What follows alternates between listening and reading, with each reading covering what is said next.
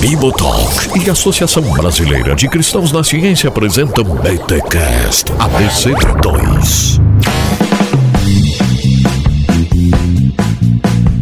Muito bem, muito bem, muito bem. Começa mais um BTcast ABC2, o de número 28. Eu sou Rodrigo Bibo e será que a gente tem noção da nossa espiritualidade? Olha aí, nem sei se tem noção essa minha entrada, mas foi a que veio aqui. E eu sou Bruno Mori Porreca e você é muito mais do que um cérebro. Eu sou Estero Trila de Figueiredo e o estudo da espiritualidade e sua relação com o cérebro não é reducionista. O que pode ser reducionista são algumas conclusões precipitadas. Eita, olha, já veio uma tese, né? A Esther já, na entrada dela, já deu uma tese aí. Gente, olha aí, ó, mais um BTcast ABC2 e hoje falando de neurociência e espiritualidade. Caras, minas, olha onde a gente tá se metendo aí, hein? Ó, e trouxe aqui Bruno Porreca e a Esther. O Bruno né, pesquisador, psicólogo, divulgador científico, tá aqui, já é, leu bastante sobre o assunto e vocês já conhecem, já participou aqui de outros episódios,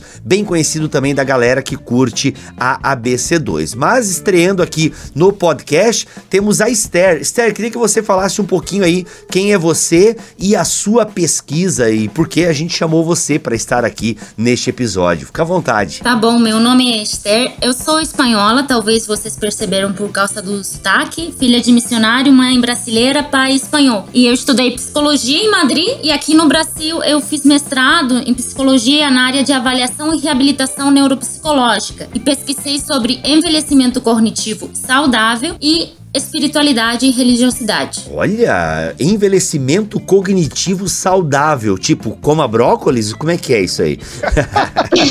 Não exatamente, isso pode influenciar, né? Mas é, temos o envelhecimento patológico, que tem a ver com, com demências, por exemplo, mas temos o envelhecimento saudável. O cérebro, ele vai envelhecendo, isso é normal, e com isso as funções cognitivas vão se deteriorando. Até certo ponto é normal, até um ponto além pode ser algum tipo de neuropatologia. E eu focaria no envelhecimento saudável, né? Uhum, uhum, muito legal, muito legal.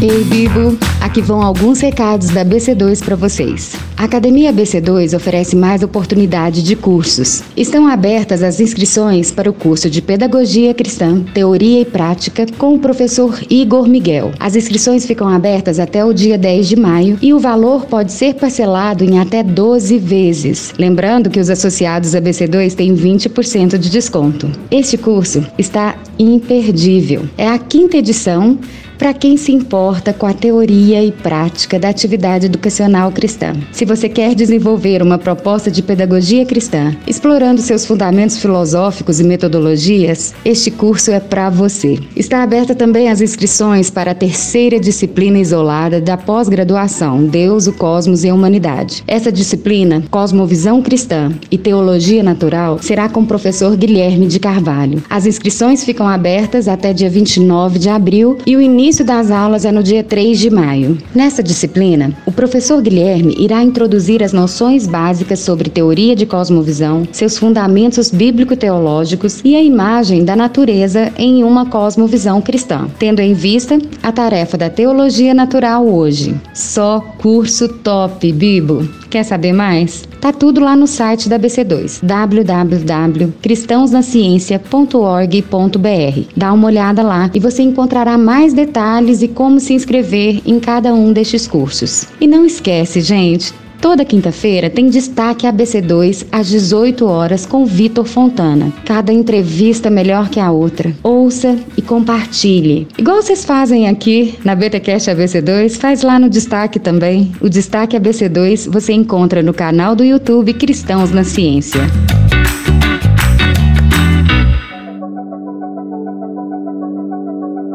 Gente, aí ó, o nosso papo hoje, quem vai conduzir o papo aqui é o Bruno. Eu tô aqui só de espectador para fazer a abertura para vocês localizarem que estão num podcast da família Bibotalk. Mas Bruno, fica à vontade, eu tô aqui sentadinho na cadeira. Eu quero aprender. A única coisa que eu pediria para vocês explicarem antes de entrar profundamente aí é dar talvez uma pincelada no que seria neurociência, né? Talvez algumas pessoas não tenham noção. Aliás, eu também não tenho, né? Mas assim, é, eu tenho um pouquinho porque já ouvi podcast sobre isso e tal mas talvez uma pincelada aí nessa, nessa disciplina que é a neurociência, nessa matéria. Acho que caberia aí pelo menos uma introdução. Depois, naveguem por aquela pauta maravilhosa que vocês montaram lá no grupo do WhatsApp e eu tô apertando no mute a partir de agora e simbora. Tá, o grande desafio desse podcast vai ser o Bibo ficar quieto, né? Fiquei, viu? Aí, ó, fiquei três segundos. não reagi, mas não me aguentei. Vai lá. então, Esther, Esther, muito bom tê-la aqui conosco. Eu já queria fazer uma pergunta, já o Bibo comentou da gente explicar neurociência, você usou um outro termo que é funções cognitivas, né? Que também é um termo que o pessoal às vezes não está muito habituado. Eu sei que pra gente da psicologia é tão comum, né? Você consegue dar uma pincelada do que é funções cognitivas e do que é neurociência? Bem, as funções cognitivas são as diversas capacidades que nos ajudam a nos relacionar com o mundo e que estão relacionadas, né, também com o funcionamento cerebral. Então, quando a gente fala de funções cognitivas, de cognição no geral, a gente estaria falando de capacidades como memória, atenção, inteligência, funções visual-perceptivas, etc. Já quando a gente fala de neurociência, no geral, seria uma ciência que vai estudar o sistema nervoso. Então já entraríamos na organização cerebral, também pode ser anatomia, fisiologia. Seria uma ciência que estuda várias coisas de forma geral em relação com o sistema nervoso e também a, a sua relação né, com as áreas de conhecimento e muitas vezes com as capacidades cognitivas. Né? É legal quando você traz essa, essa própria definição, que daí ela, ela já entra um pouco numa outra questão, que é a diferença entre, por exemplo, psicologia e neurociência, ou entre mente e cérebro, digamos assim, de uma maneira um pouco mais geral. Quando a gente fala de cognição, né, normalmente é o que as pessoas normalmente entendem por coisas psicológicas, né? São os processos mentais mesmo, memória, atenção, concentração, essas que você já enumerou. E a neurociência é o sistema nervoso, né? Que, pasmem, não é só o cérebro, tá? Envolve todo o teu sistema nervoso como um todo, envolve sua medula espinhal, envolve toda a formação dos seus neurônios, tudo isso é parte do seu sistema nervoso. E uma grande questão que sempre surge, e até o, é o link que a gente queria fazer com a questão da espiritualidade, que é uma questão anterior de base, que é a relação entre o que a gente normalmente conhece por mente e o que a gente normalmente conhece por cérebro. É, existe todo um debate, até acadêmico, sobre isso, sobre qual é a relação exata que existe entre os dois. Qual é a relação que existe entre os processos de formação dos neurônios e os processos de pensamento. Isso é uma coisa que até nos toca como cristãos, porque é, a gente.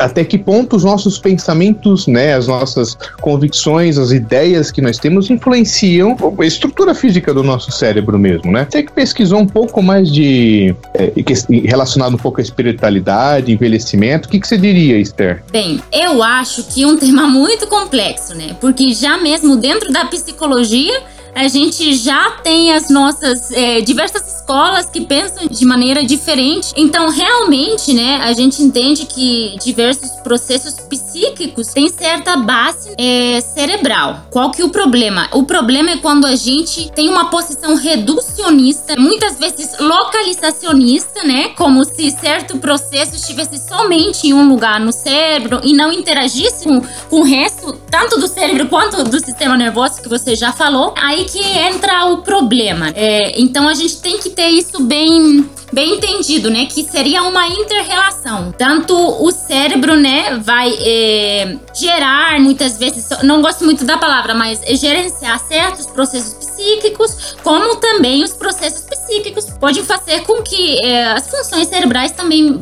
é, vão se modificando, né? Uhum. Tanto que modifica que terapia funciona, né? Porque terapia costuma ser um processo, uh, psicoterapia, né? É um processo psicológico. Você trabalha através de fala, de conversas, de ressignificação, às vezes até de exercícios. Isso é, tem pesquisas até com comprovação de alteração de formação sináptica e tal. Isso mesmo, isso mesmo. Ô, gente, uma pergunta aqui. É, a gente tá falando de cérebro e geralmente a gente vê aí nas reportagens, na televisão, o cérebro tem várias partes, né? A parte da frente é uma coisa, a parte de trás é outra coisa. Aí você ouve aquelas histórias de um cara que é, teve uma barra de ferro que entrou na cabeça e afetou, sei lá, a parte do sentimento, da empatia, alguma coisa assim. É, a minha pergunta é: a terapia ou, sei lá, o, o tratamento, ele consegue fazer o cérebro dar voltas assim e de alguma forma, mesmo que ele teve aquela parte afetada, o cérebro consegue produzir aquilo que produzia na frente, sei lá, no meio? Ou não tem nada a ver minha pergunta também?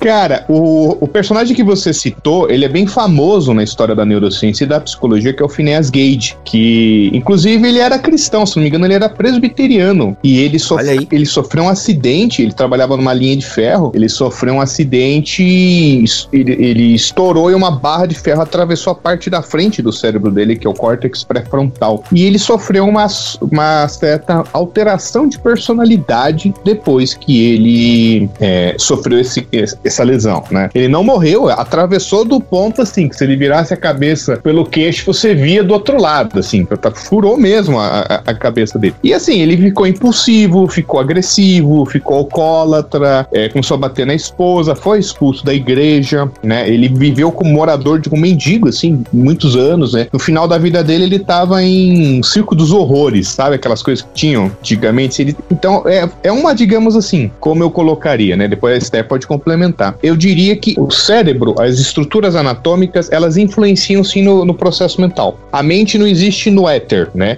Ela existe ligada a uma estrutura cerebral. E essa estrutura cerebral básica tem que estar tá funcionando para você ter os processos mentais, né? Uma analogia que muita gente usa, que ela não é 100% perfeita, mas é uma analogia que funciona bem, é a analogia entre hardware e software. Então, o cérebro é o hardware, é a estrutura física do computador. E a mente é o software, né? São os programas, os aplicativos que estão lá disponíveis. Só que é o, o grande debate que tem, até que a Esther falou que tem discussões teóricas muito grandes sobre isso, é até que ponto um se diferencia do outro e até que ponto um dá para ser reduzido ao outro. Então, existem, por exemplo, eu já vi filósofos, né? Por exemplo, o casal Churchill, né? Que é a Patrícia e o Paul Churchill, né, que são filósofos da mente. Eles têm uma, uma, uma visão onde eles defendem que processos mentais vão ser um dia totalmente explicados por processos neurológicos. Amor não existe. Existe liberação de serotonina no teu cérebro. É, agora, tem vários outros filósofos que enxergam isso como um problema.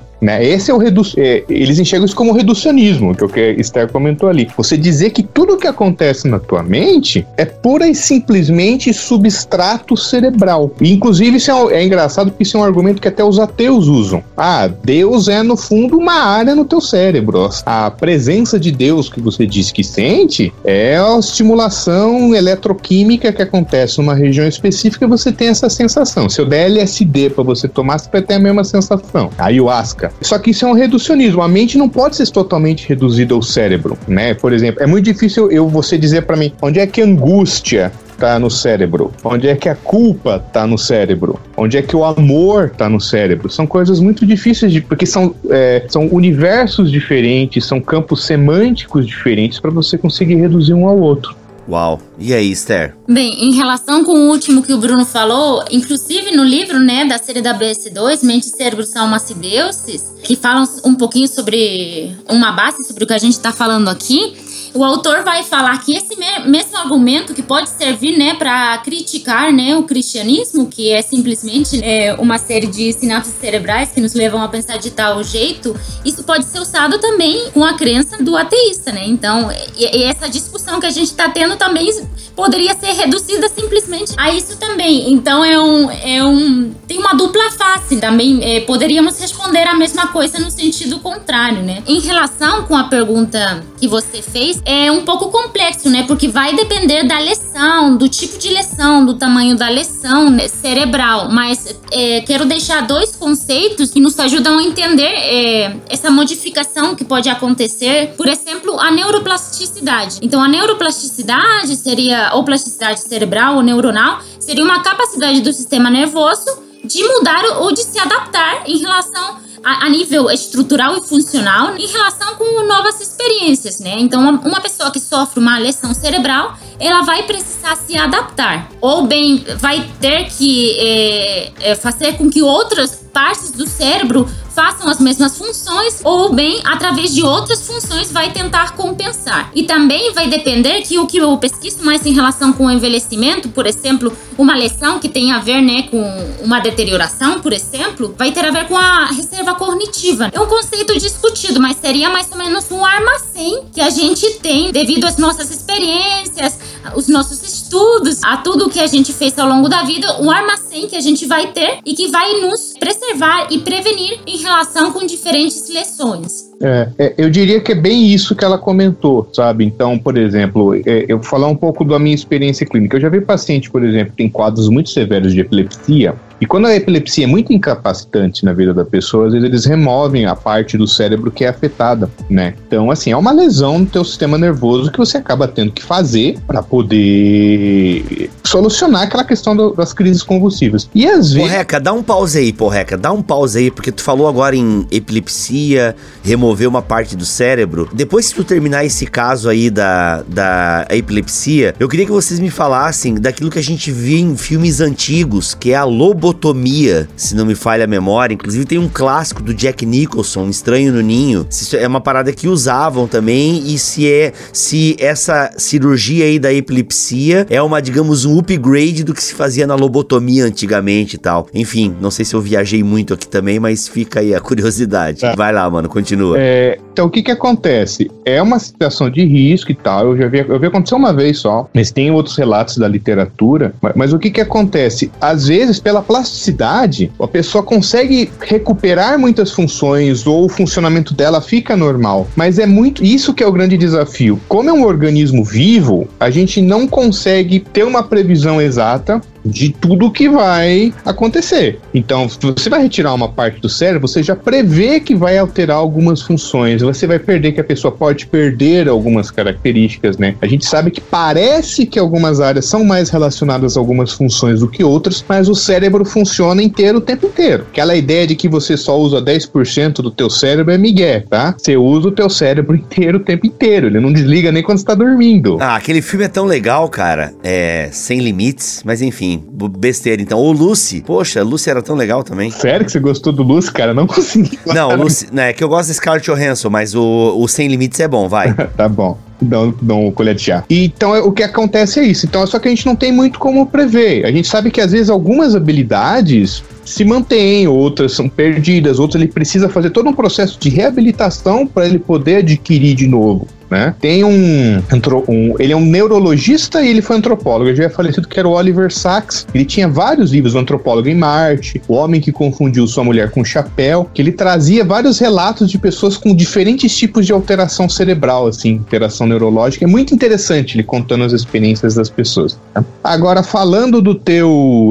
da tua pergunta, eu não sei exatamente se é uma versão aprimorada, tá? A lobotomia, ela, se não me engano, foi proposta pelo Egues Muniz, né? Que inclusive ganhou o Nobel de Medicina. Ele era uma proposta para tratamento de quadros de psiquiátricos graves, pessoa que estava internada no, no, no, hospital psiquiátrico com surtos agressivos, violência, se machucando. Então, o que que eles faziam? Eles pegavam algo como se fosse parecido com um picador de gelo ou um bisturi e eles faziam uma lesão, era um pouco atrás do olho, tá? Eles cortavam uma feixe do sistema nervoso bem, a, bem atrás do olho, sim. E é bem a região que foi afetada pelo Phineas Gage, tá? Que a barra de ferro atravessou. E, é, e dependendo da onde era o corte, a pessoa podia ter uma crise convulsiva na hora, mas boa parte das vezes ela ficava numa espécie de estado meio zumbi. Ela ficava totalmente apática. Eles chamam de avoliti, avolição, né? A pessoa perde, parece que é a vontade, ela fica meio mecânica, meio robótica. Durante muitos anos, que é o que acontece com o Jack Nicholson uhum. no filme, né? Ele vira meio um robozão, assim. Daí, se você. Durante muito tempo foi o método padrão para tratamento de esquizofrenia. Antes não tinha remédio. O pessoal reclama tanto do, do uso de medicamentos hoje, mas antes do remédio, esse era o método padrão tratamento para esquizofrenia. Tá, tá? Cortar um pedaço do cérebro dele para ver se dá aquela apagada. Eu não acho que a cirurgia de remoção, às vezes, de parte de, por uma pessoa que tem um foco epilético muito intenso seja a mesma coisa. Não é isso, tá? Eles identificam uma região que é muito afetada e daí retiram aquela parte específica. Não é o meio que o sossega-leão que eles usavam antigamente da lobotomia. Entendi. Só um breve comentário, né? Que o que acontecia na lobotomia é que é, seccionavam, né, as vias que ligavam os lobos frontais com o tálamo. E o tálamo era responsável pelo estado de alerta, sono, consciência. Então, por isso que as pessoas ficavam meio assim, num estado assim tão, tão abaixo, né? Tão abatido. Mas antigamente se faziam muitas coisas em relação, né, com a loucura. Não sei se vocês conhecem o, a pintura, né, de a extração da pedra da loucura também, né, do, do Bosch. Eles é, também exemplifica isso, né? Eles queriam achar a pedra, né, que estava lá dentro que fazia com que a pessoa tivesse, tivesse certo tipo de crise. Algo que agora seria impensável e a gente não, não entende como que eles podiam fazer isso, mas tinha a ver com a mentalidade da época, né?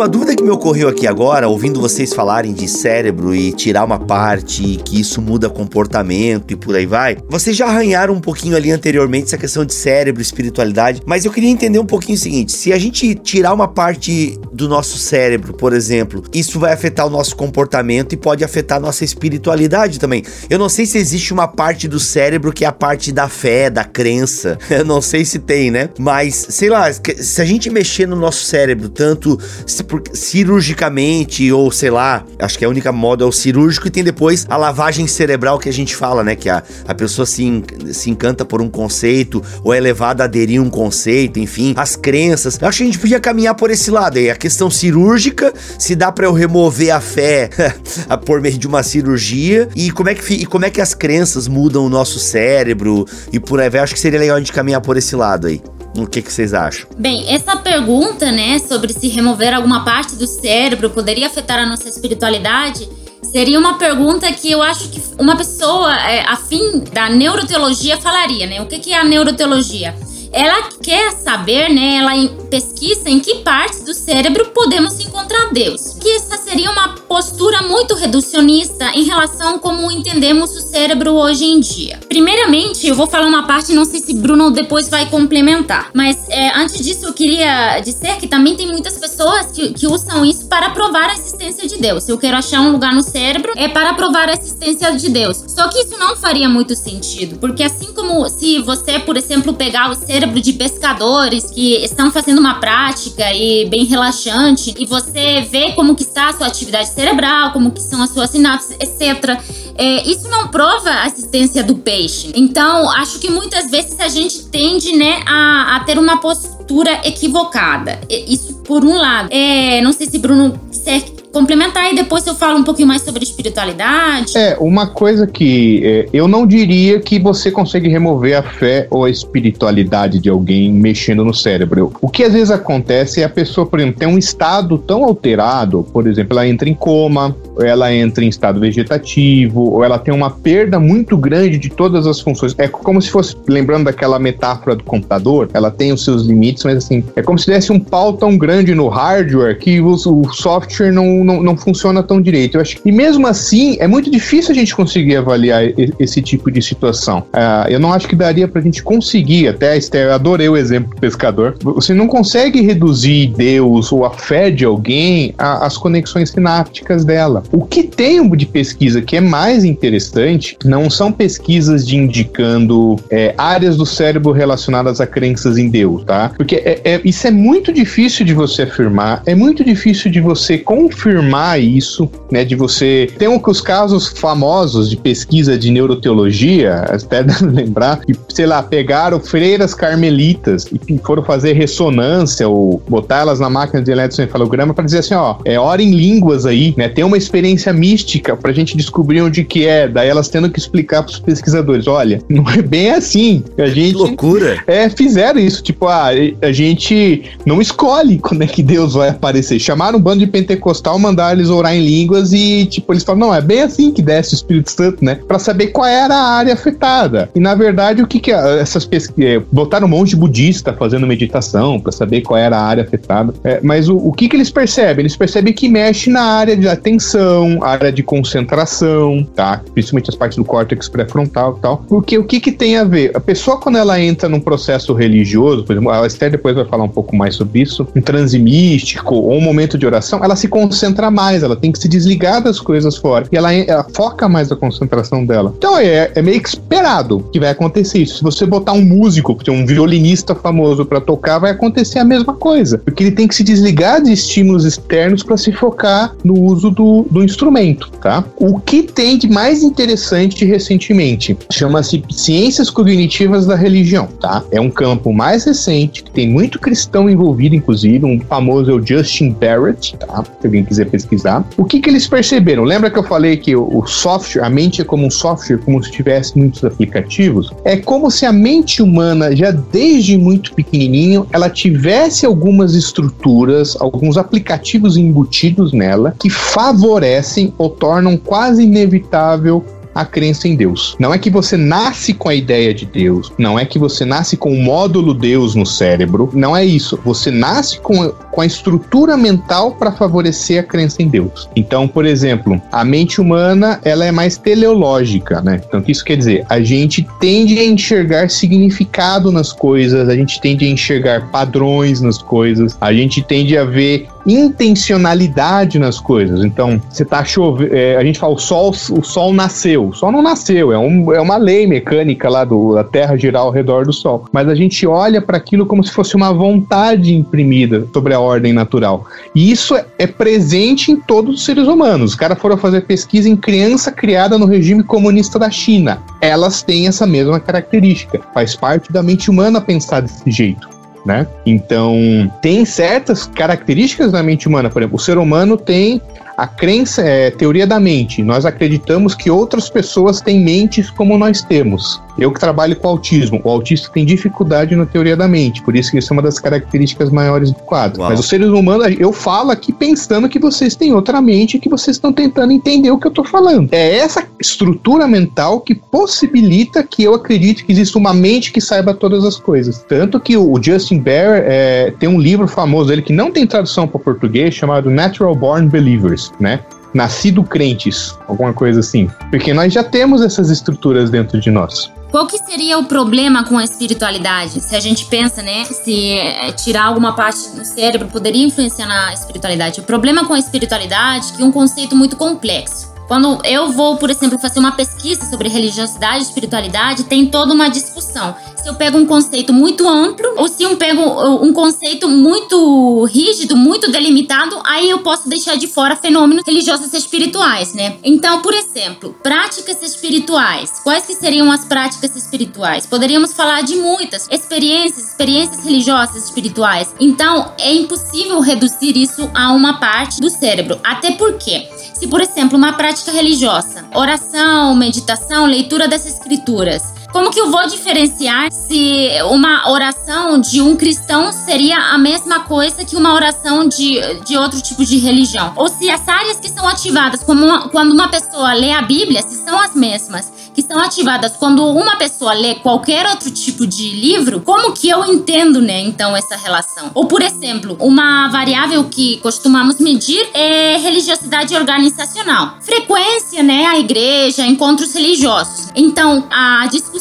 é o benefício ou associação, relacionamento entre esse tipo de práticas eh, e o cérebro seriam, seriam o mesmo que entre qualquer outra prática social? Então, esses são o tipo de discussão, discussões que estão na área, né? Isso por um lado. Mas por outro lado, realmente, quando tem algum tipo de patologia, por exemplo, isso sim pode afetar a sua vida espiritual. Por exemplo, uma pessoa que tem doença de Alzheimer, que a gente sabe que tem é, marcadores cerebrais emaranhados neurofibrilares dentro da, dos neurônios e temos também placas senis.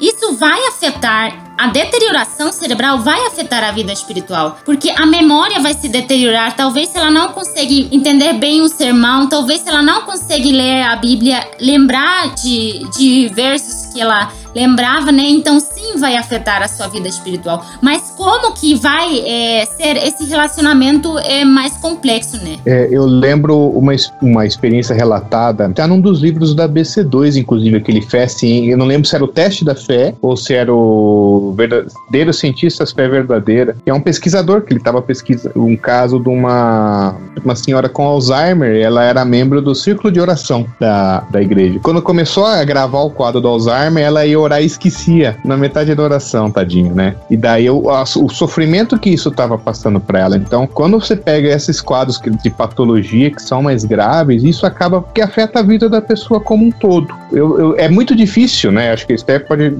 até discordar de mim, mas é, é muito difícil você saber se a, o, o que, como tá a fé da pessoa, como que tá o coração dela. Porque são quadros tão graves e tão severos que afetam a pessoa como um todo. Mas tem, um, tem uma vivência, né, que eu tive, que a minha avó teve doença de Alzheimer e ela é, teve uma, um momento que ela já estava num estágio avançado, já não conseguia falar, já não conseguia ter muita interação, ela era católica. Mas veio um amigo do meu pai, que era missionário, assim, bem... É, pentecostal, ele, fez, é, ele falou: Posso orar por você? Aí a minha avó não estava sabendo de nada, meu pai falou: Ora, pode orar por ela. E aí ele começou a fazer uma oração, né, bem poderosa.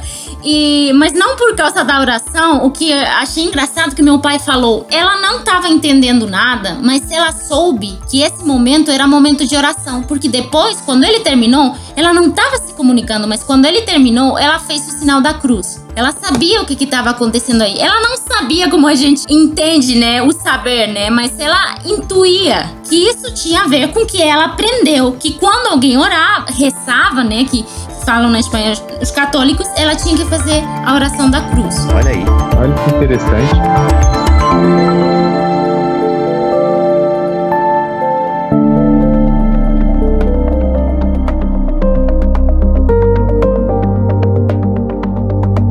Aliás, eh, Esther, sobre essa até questão de espiritualidade, né? Tem uma, eu sei que até no, conceitualmente tem uma diferença entre espiritualidade e religiosidade, né? Que, até na, na, forma de fazer pesquisa. Como que entraria a questão da, da oração aí? Por exemplo da tua avó e tal. É, porque vira e mexe, circulam uns videozinhos, ou é umas perguntas pra gente assim: ah, oração muda o cérebro, oração cria conexões dos neurônios, né? Você achou alguma coisa quando você nas tuas pesquisas e tal? Bem, a oração, a meditação, esse tipo de práticas privadas, realmente elas é, têm uma atividade cerebral por trás disso. É, isso é verdade. E elas podem é, mudar o cérebro, assim como outro, outro tipo de práticas também pode mudar o cérebro. O que, que acontece? Que realmente a oração, a meditação, elas podem é, fortalecer, por exemplo, circuitos cerebrais, fortalecer a atenção, fortalecer a concentração, inclusive em relação com as funções executivas, que são as, umas capacidades que a gente usa, né, para resolver é, situações mais complexas, elas estão relacionadas também. Então isso é verdade, mas qual que é o problema? O problema seria o que a gente já está comentando, reduzir, porque disser que a oração oração, a meditação tem certo tipo de. Através dela acontece certo tipo de mudança no cérebro, muitas vezes faz com que o público geral fale, não, então orar traz mudanças que aperfeiçoam o cérebro. Bem, temos que tomar cuidado em relação com isso. O que eu sempre comento, né? O Bruno já sabe que a gente precisa entender que correlação não é causalidade. Então, quando a gente vê uma pessoa pesquisa que diz que uma coisa está associada com outra, no caso a minha pesquisa, obviamente muitas vezes a gente pode tentar fa é, falar que pode ser um fator preventivo ou não. A gente precisa lidar bem com isso, porque tem muitas outras variáveis que podem estar junto, né? Então, por exemplo, quando a gente fala que o consumo de sorvete está relacionado com aumento de número de tubarões na praia, que tem uma pesquisa que pode falar isso, um site chamado Correlações Espúrias, muito interessante, isso não quer dizer que comer sorvete cause com que aumente o número de, de tubarões na praia. Isso vai querer dizer que estão associados e pode ter outra variável, por exemplo, que nesse dia faz calor, que esteja intermediando entre essas duas. Então, quando a gente fala, né, que a oração, meditação ativam, né, fortalecem certos circuitos, né, cerebrais, a gente tem que tomar também muito cuidado. Mas realmente as pesquisas viram que tanto as práticas privadas como principalmente religiosidade organizacional pode sim ser um fator que pode ser considerado é, preventivo, mas ainda tem que fazer muitas pesquisas nesse sentido. Ô Esther, então eu posso entrar com meu picolé no mar que o tubarão não vai me pegar. Vou... Caraca, eu fiquei. Pois é. ah, essa pesquisa aí, eu, eu, quero ver essa pesquisa aí. Olha aí, ó. Mas tem que ser que bom, né? Paviloche, Hagendaz. Hagendaz é coisa de rico, cara. Ô Esther, até aproveitando a deixa aqui, depois a gente vai ter que explicar o que, que é, mas você vê alguma relação interessante, próxima entre oração e mindfulness? Porque mindfulness é um tema que está pegando muito na moda agora, entre psicoterapia, o pessoal tem usado para quadros de ansiedade, ou regulação de humor. Você acha que tem alguma aproximação do tipo? Com oração eu não tinha pensado, mas realmente eu acho que sim, porque o mindfulness é, eu entendo também como um tipo de meditação. Um tipo de prática que inclui, entre outras coisas, também meditação. E a meditação estaria muito relacionada com a oração, tanto que uma oração contemplativa, né, muitas vezes o que seria realmente seria uma meditação. Então, realmente, eu acho que sim. E, e cada vez mais são as pesquisas, né, sobre isso, porque cada vez está sendo mais usado na prática clínica psicológica, né?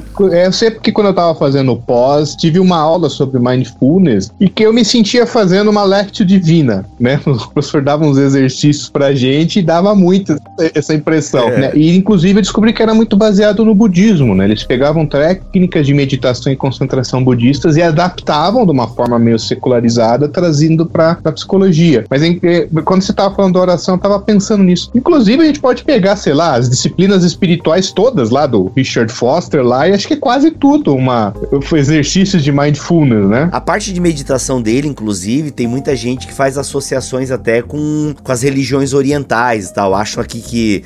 Ah, já vi gente falando, né? Pessoas um pouco mais tradicionais. É, eu acho que aqui o Richard Foster dá uma exagerada e tal, né? Ele pega muitos conceitos orientais ali e tal. Só que assim, não quer dizer que ele pegou de religiões orientais, né? Mas do próprio cristianismo oriental e antigo e tal. Enfim. Mas a galera tem um pouco assim de, de resistência às vezes. Eu acho que é precisamente é, por isso, né? Que é uma prática que já não é tão comum, que era mais comum, né? Na antiguidade, mesmo dentro do cristianismo. Então eu acho que é por isso que as pessoas têm certo preconceito às vezes. Mas pelo que eu estudei, né, eu não acho. Eu acho que, que realmente é algo que pode sim ser aplicado no meio cristão atual.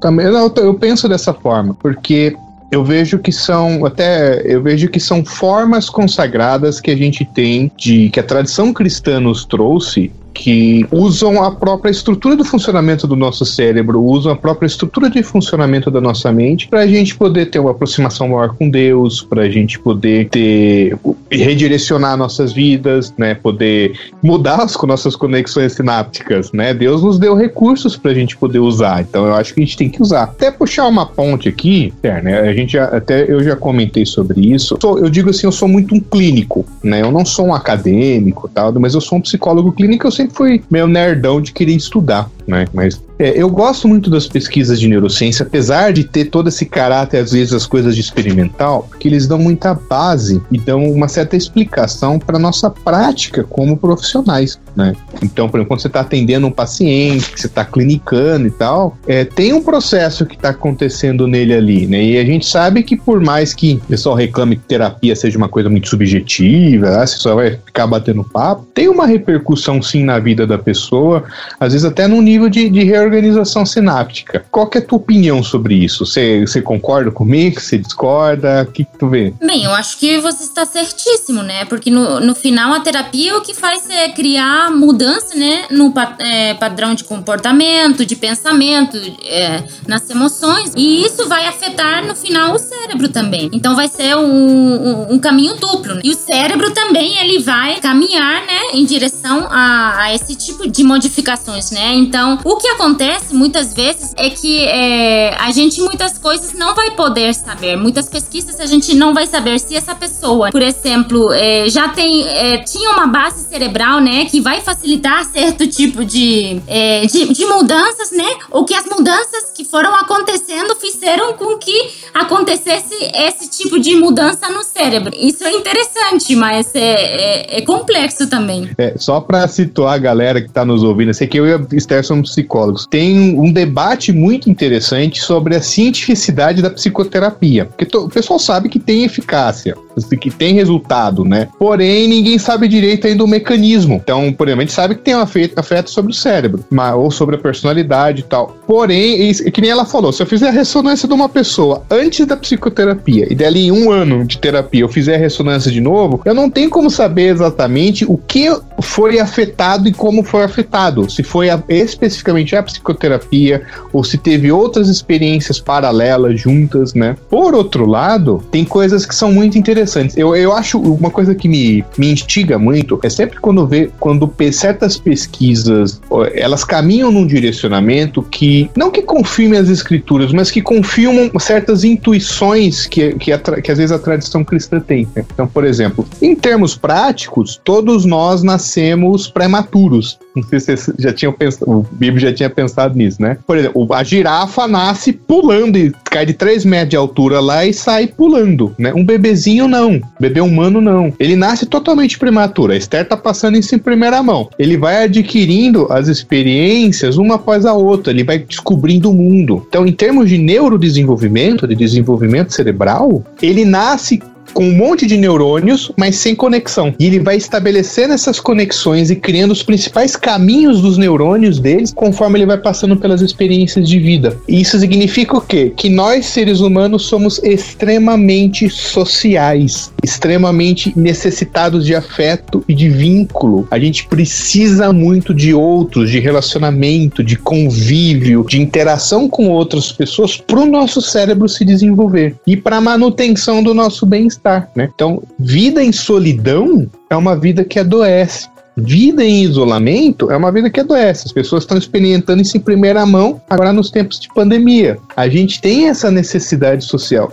O que explica, por exemplo, é uma certa forma, é meio que uma analogia, mas dá uma base. Por que, que a gente, por que, que, por exemplo, a gente que é psicólogo na psicoterapia, a gente foca tanto em construção de vínculo? Com o paciente, né? Porque é a base da nossa natureza como seres humanos. Ser vincular, a gente precisa vincular, ter uma boa relação para a gente poder trabalhar. Uhum, uhum. Tanto assim que meu marido, a gente está dividindo né, as leituras em relação com, com o bebê, né? Ele está lendo, eu acho que é a ciência dos bebês. E eles falam que é sobre a felicidade, né, nas crianças. Para que o teu filho seja feliz, o mais importante, o que que é? O mais importante é que ele tenha relacionamentos. Primeiro, os relacionamentos vão ser com a família, né, mais próxima, mas depois o importante é que ele tenha relacionamentos com os amigos, né? E para isso é muito importante, por exemplo, né, algo com o que eu trabalho mais é a inteligência emocional. Ele saber realmente se relacionar com o outro, né? Ele ter autocontrole também para se relacionar com o outro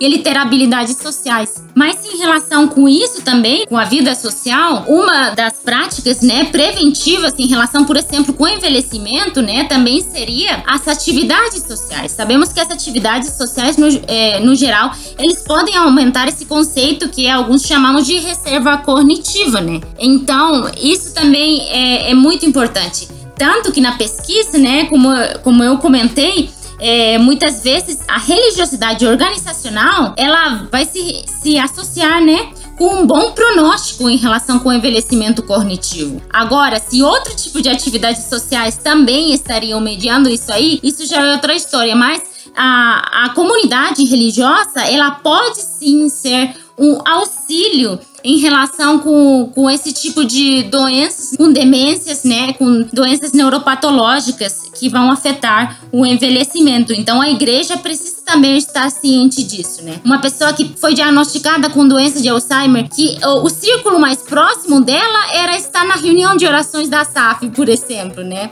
Da, das mulheres presbiterianas. Se ela não pode mais ir, por que, que é, não organizamos né, as reuniões para fazer uma vez por mês na casa dela? Então, isso é uma conversa que, inclusive, o neuropsicólogo poderia ter também. Só que muitas vezes a gente separa a prática. É, a espiritualidade e religiosidade não é muito falada mas é algo que está, é, cada vez estamos vendo mais que a gente precisa prestar atenção como profissional à história espiritual da pessoa, porque a religiosidade e espiritualidade pode tanto estar fazendo bem, né, para a saúde da pessoa, como também pode estar interferindo de uma maneira negativa. É, isso, é, isso é interessante, porque isso é uma coisa que a, a própria Organização Mundial de Saúde reconhece. Teve um relatório deles de 2017, 2018, em que eles falavam da importância de estabelecer os laços com, da comunidade local das pessoas nos serviços de saúde mental. Né? Então, por exemplo, isso, isso, a gente sabe, eu que trabalho com saúde mental há 10 anos, a família tem um, alguém com sofrimento crônico, é psicose, esquizofrenia ou bipolar, a tendência é se isolar, a família fica fechada em si mesma, né? Tem um idoso com Alzheimer, é muito trabalhoso,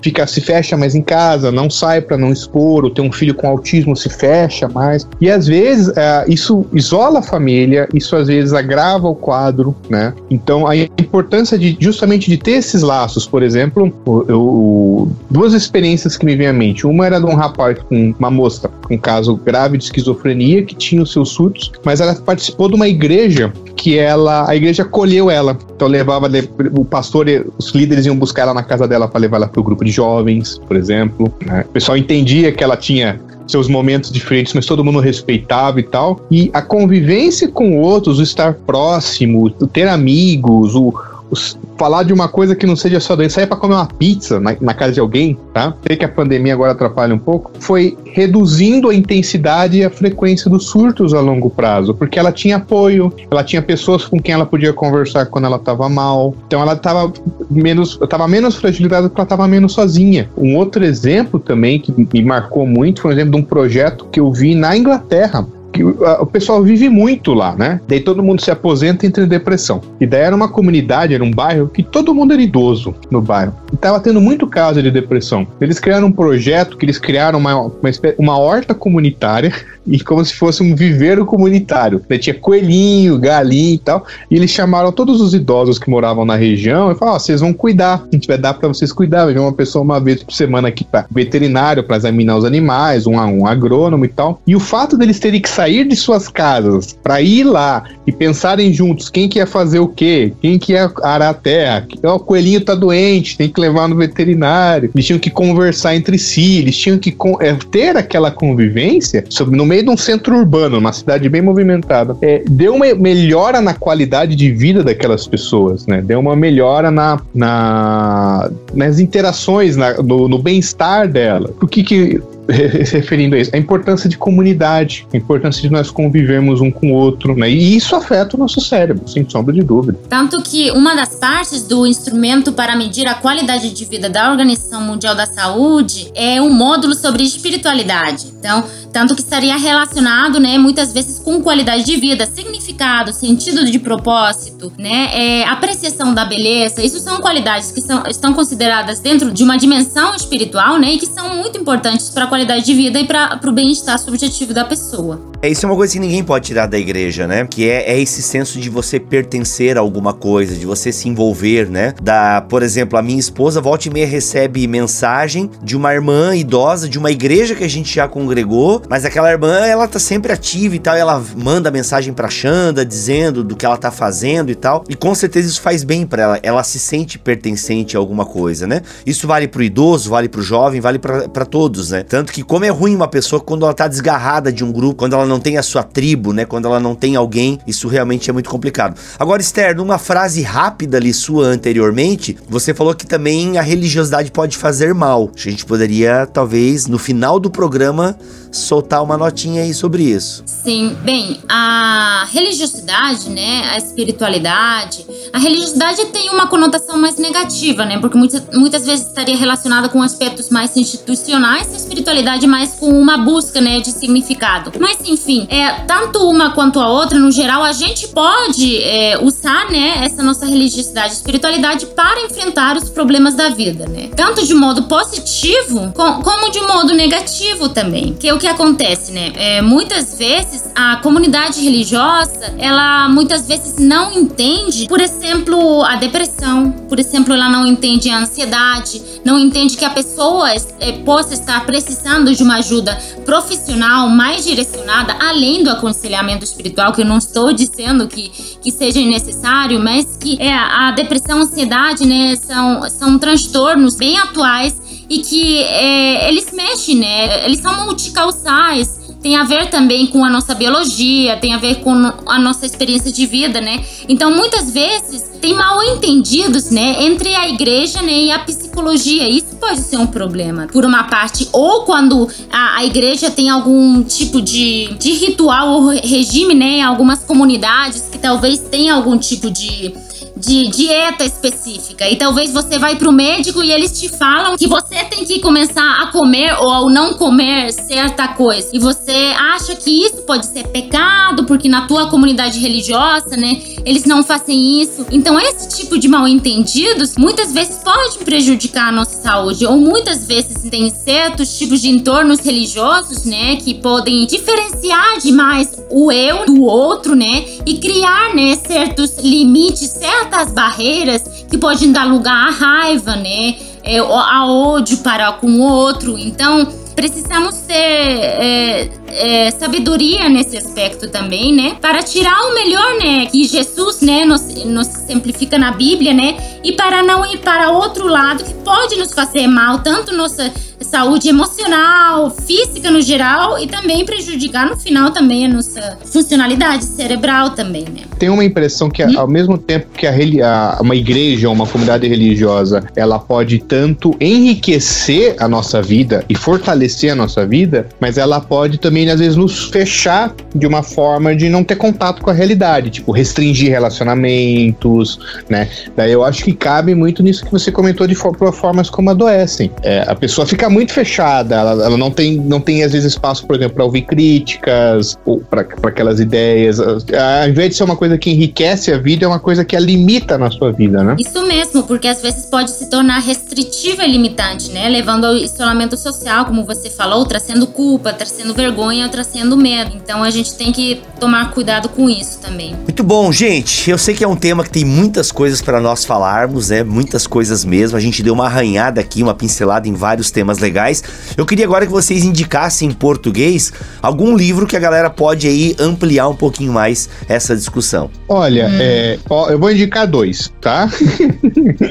um é o próprio livro da BC2, Mente, Cérebros, Almas e Deuses. Para quem se interessa mais especificamente sobre a temática de neurociência, relação mente-cérebro, ele dá um panorama muito legal, né? Porque ele, ele, ele é escrito naquele estilo Cartas um Diabo a Seu Aprendiz. Então é um professor escrevendo para um aluno do primeiro ano de psicologia, explicando as coisas. Então ele é mais introdutório e tal. Então eu acho que dá um panorama geral. Todas as questões que eu e a Esther falamos aqui, o livro aborda de uma maneira um pouco mais profunda, dá referências e tal. E para quem é curioso mesmo, para quem se, se, interessa, vou dar um, de, indicar para vocês um dos livros que marcou a minha vida. É um livro chamado Um Antropólogo em Marte, de Oliver Sacks. Eu até já citei ele aqui no, no podcast. É, é, um, ele era um neurologista que ele visitava casos famosos e raros de pessoas com autismo, com lesões cerebrais, e ele visitava essas pessoas e passava um tempo. Então, ele tem um olhar tanto científico como um olhar de um antropólogo, de alguém que está ali convivendo com a pessoa, de, de uma visão de dentro de, do que é ser um autista, por exemplo, ou do que é você ser é, um caso que ele cita, uma pessoa que é cega de nascença e fez a cirurgia é, e não conseguiu recuperar 100% a visão, essas coisas assim, e uma visão de dentro de como são essas condições. Então, ele, ele, ele apresenta a ciência com um toque muito humano. Então, isso eu acho que para quem é curioso, quer conhecer um pouquinho mais disso, eu recomendo bastante. Olha aí. E você, Esther? Bem, eu vou recomendar um outro do Oliver Sacks, que eu gosto também, que acho que o Bruno já comentou, que é o primeiro que eu li quando cheguei na biblioteca na minha faculdade. Que homem que confundiu, deixa eu ver um português, o homem que confundiu sua mulher com um chapéu. Também é bem interessante, ele vai tratar vários casos, então para quem é curioso, tem esse interesse, né, sobre é, neurologia, é bem, bem interessante, né? E tem um livro que é indicado dentro do livro que da BC2, né, que é Psicologia pelos Olhos da Fé. Eu teria que ver se tem em português, mas o autor mesmo recomenda, né, que é muito bom dar uma olhada, né, muitas vezes para entender também esse relacionamento entre mente e cérebro. Legal. Gente, é isso. Os links desses livros estarão aqui na descrição deste BTcast ABC2. Esther, muito obrigado pela tua presença aqui neste BTcast. Obrigada a você pelo convite. É nóis. Brunão, tamo junto, cara. Sempre um prazer te receber aqui no BTcast ABC2. Cara, é sempre ótimo poder participar aqui. É nóis. É isso, gente. Vamos ficando por aqui. Voltamos a semana que vem, se Deus quiser assim permitir. Fiquem todos na paz do Senhor Jesus.